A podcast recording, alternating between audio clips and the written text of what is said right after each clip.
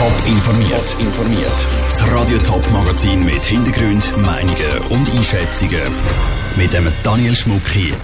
Was die ersten Tiefenbohrungen für ein Atommüllendlager im Sendegebiet gezeigt haben und was zum Terroranschlag zu Wien schon bekannt ist.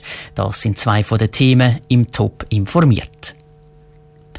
Es ist eine Frage, die die Schweiz schon lange beschäftigt, insbesondere auch zwei Regionen im Sendegebiet. Wo sollen die radioaktiven Abfälle langfristig gelagert werden?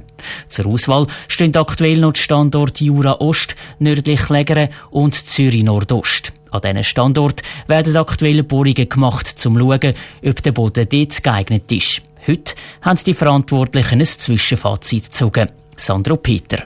Tiefenbohrungen in den drei Standortgebieten laufen jetzt schon seit eineinhalb Jahren. Die Nationale Genossenschaft für die Lagerung von radioaktiven Abfällen NAGRA hat weit in den Boden gebohrt, um zu schauen, wie der Stein dort unten ist. Und die NAGRA kommt zum Schluss, ein Atomendlager ist an allen drei Standorten möglich.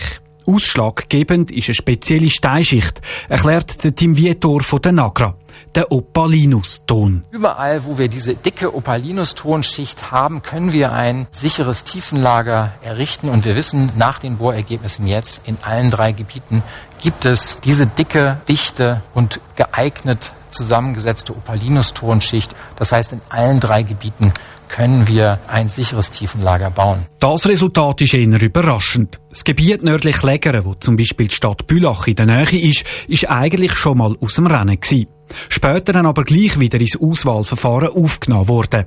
Und jetzt hat nördlich Lägere die Experten sogar positiv überrascht, betonte Tim Vitor. Wir sind zu einer besseren bautechnischen Einschätzung gekommen. Was den Opalinuston und seine Ausbildung angeht, ist es sehr vergleichbar mit den anderen beiden Standortgebieten.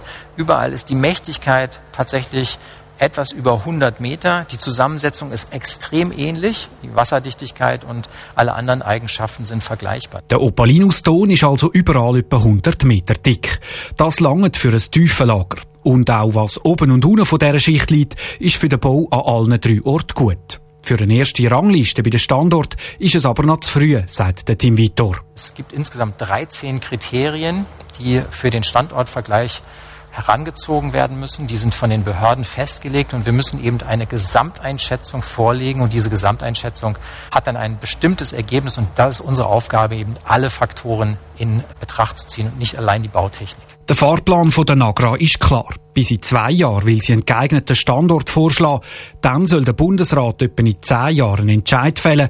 Und etwa in 30 Jahren könnten dann erste radioaktive Abfälle im neuen Tiefenlager eingelagert werden. Das ist ein Beitrag von Sandro Peter. Die beiden Standorte im Sendegebiet, nördlich Lägere und Zürich Nordost, sind also immer noch im Rennen für ein Atomendlager. Dass ein Teil vom Lager auch noch im Kanton Thurgau kommt, das können die Experten mittlerweile aber praktisch ausschliessen.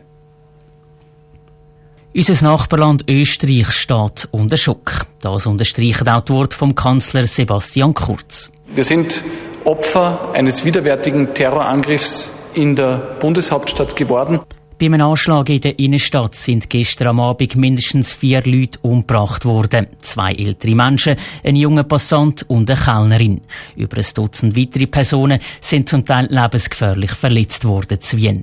Bei mir im Studio ist jetzt Niki Stettler. Niki, was ist denn schon bekannt über den Vorfall von gestern Abend? Man weiß, dass ein bewaffneter Mann gestern Abend um die 8 Uhr im Wiener Ausgangsviertel nach bei einer Synagoge unterwegs war und dabei hat er äh, wahllos in Lokal geschossen und zahlreiche Leute getroffen. Einer der mutmaßlichen Attentäter ist dann auch beim Polizeieinsatz verschossen worden. Österreich redet offiziell vom Terroranschlag. Weiß man denn schon mehr zum Täter, wer er war? Laut dem österreichischen Innenminister Karl Nehammer ist mindestens ein Attentäter für die Tat verantwortlich. Er redet auch davon, dass es ein Sympathisant von der Terrormiliz Islamischer Staat war. Er hat nämlich in der Vergangenheit auf Syrien ausreisen, um sich der IS anzuschliessen. Da sind Behörden aber können verhindern und ihn zu einer Gefängnisstrafe verurteilt. Die ist aber im letzten Dezember abgelaufen. Die österreichische Regierung geht im Moment davon aus, dass Terrorattacken einen politischen Hintergrund hat. Aber viele Fragen sind diesbezüglich noch offen, oder? Genau, ja. Äh, zum Motiv ist offiziell äh, noch nichts bekannt. Es gibt auch kein Bekennerschreiben oder auch noch kein Bekennvideo. Äh, es kann im Moment noch spekuliert werden. Laut der Behörden ist auch noch nicht klar, ob der Attentäter noch Komplizen hat oder nicht. Fakt ist auf jeden Fall, dass nach der Terroranschlag mehrere Wohnungen durchsucht worden sind und es hat auch zahlreiche Verhaftungen gegeben. Danke für die Informationen, Niki Stittler. Wegen dem Terroranschlag gilt Österreich für drei Tage Staatstrauer. Am Punkt 12 soll es im ganzen Land auch noch eine Gedenkminute geben.